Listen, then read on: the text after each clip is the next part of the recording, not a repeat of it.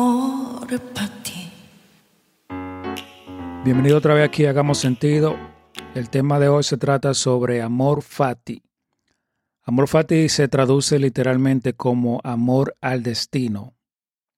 Y es una filosofía mental de ver los hechos malos que nos ocurren como algo necesario para avanzar y entender que por más que uno se esté dando en la cabeza, esos, esos malos eventos no se pueden controlar y que traen mejor resultados si uno recibe esos eventos con una actitud positiva. Este concepto viene del estoicismo, donde se predica el valor de la razón y se propone que las emociones pueden ser el resultado de errores en nuestra manera de ver el mundo. Los estoes ofrecen una manera práctica de permanecer en control en situaciones donde las emociones pueden bloquear tu razón. Yo sé que a mí me ha pasado, como a mucha gente, que uno se llena de emociones y viene y dice o hace cosas que segundos después uno se arrepiente So, seguir, seguir esa, filosofía ayuda, a disminuir, obviamente nada, nada es 100%, pero elimina las situaciones donde tú te llenas de emociones y haces algo que después te arrepienta. Esta filosofía se ha hecho conocer mucho por Friedrich Nietzsche. Nietzsche fue un filósofo alemán de los años 1800. Él tiene muchos, muchos libros. En uno de los libros él ah, escribió, mi fórmula para expresar la grandeza en el hombre se reduce al deseo de que nada sea distinto con respecto a lo que es, ha sido ni en el pasado, futuro, ni en la eternidad. Quiere decir que, que él no mira para atrás.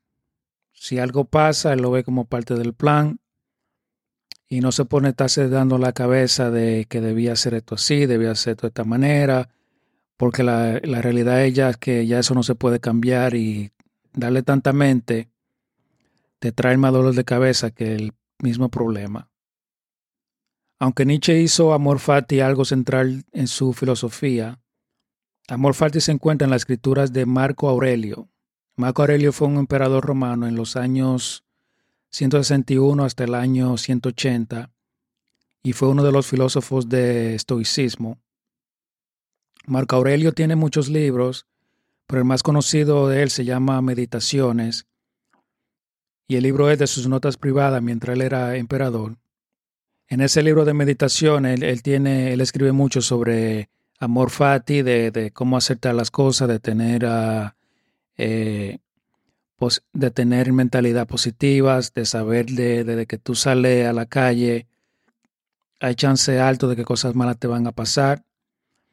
Usualmente cuando uno espera las cosas, el impacto ya no es, no es muy grande, sea cosas buenas, sea cosas malas. Solo escribes mucho sobre esas cosas en ese libro, Meditaciones. Otra cosa que ayuda mucho si uno la entiende bien es que tu felicidad depende de la calidad de tus pensamientos. Todo lo que tú sientes, antes de tu sentirlo, es un proceso en tu cabeza, en tu cerebro, en tus pensamientos.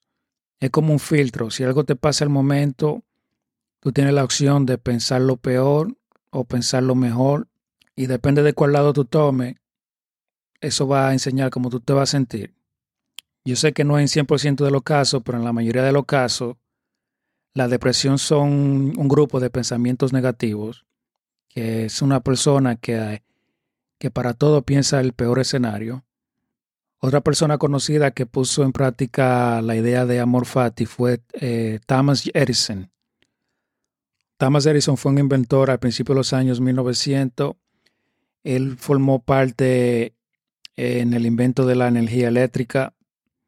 Yo sé que hay un debate entre él y Nikola Tesla, Nikola Tesla como el que es más conocido, pero Thomas Edison ah, también tomó parte en eso.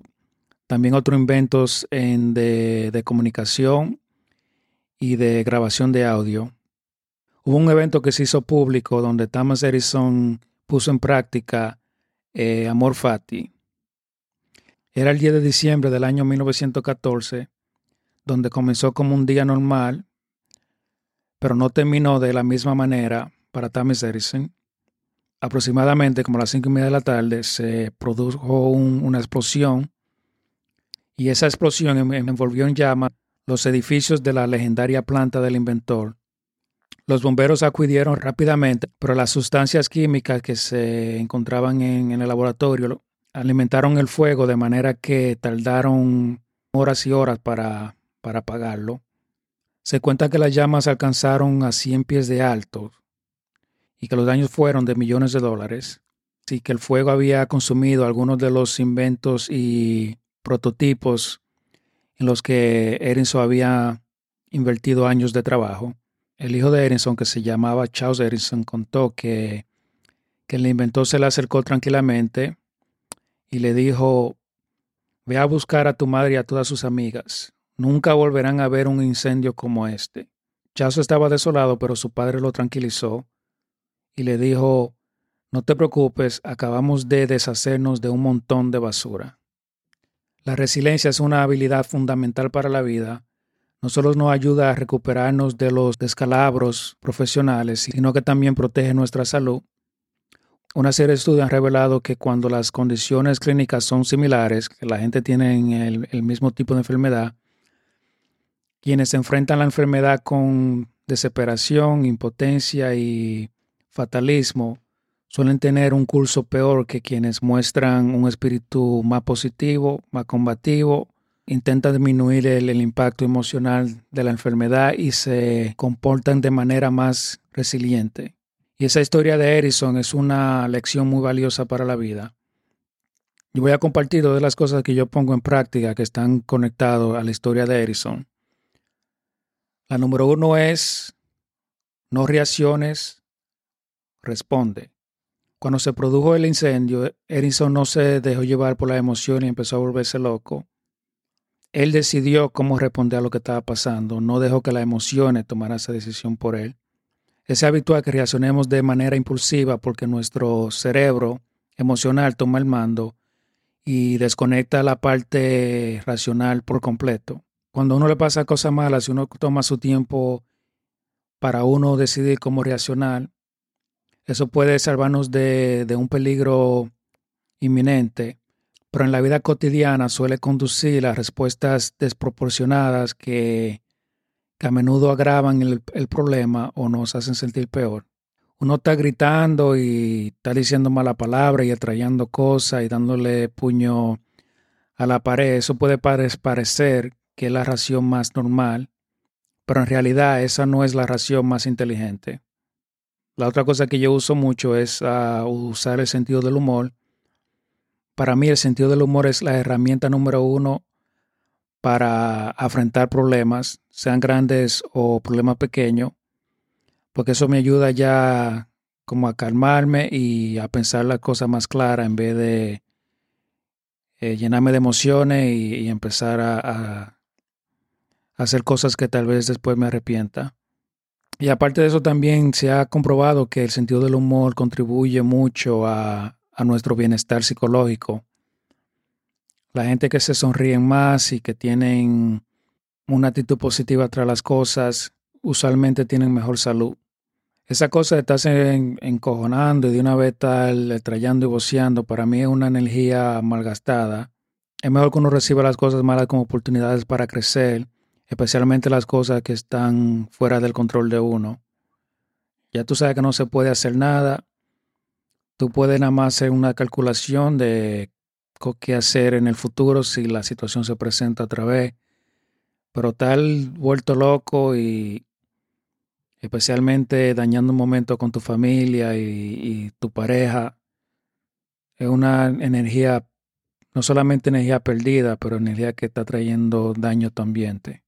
Yo sé que para mucha gente es difícil, pero es mejor que uno respire, se relaje, piense con tranquilidad y que le dé mente mientras está en la situación. ¿Qué es esto que, que lo que está pasando? ¿Es realmente así de grande como yo lo veo? ¿O es que es una realidad uh, filtrada por mis emociones? Tranquilamente así, estudiando la situación, y eso le puede dar un plan más claro de qué hacer sobre el problema. Amor fati también es aceptar que vas a morir, como dice la canción.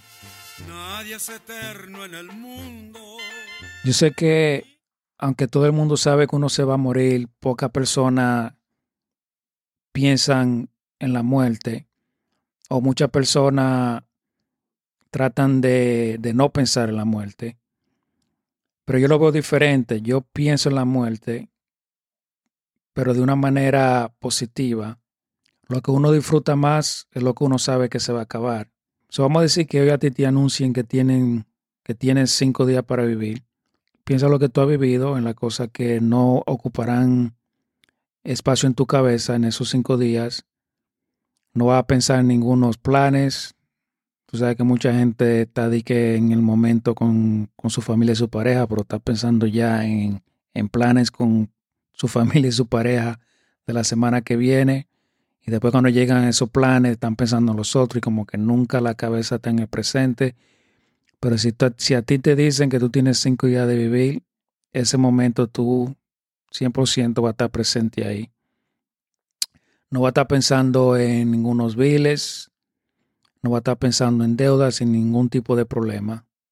Tú vas a empezar a amar a todo lo que te rodea y a apreciar todas las cosas pequeñas de tu vida, a mirar todo diferente, a un árbol, a una rosa, al sol al llegar, a la luna, la sensación del aire de la brisa, que mucha gente siente la brisa, pero no mucha gente la disfruta.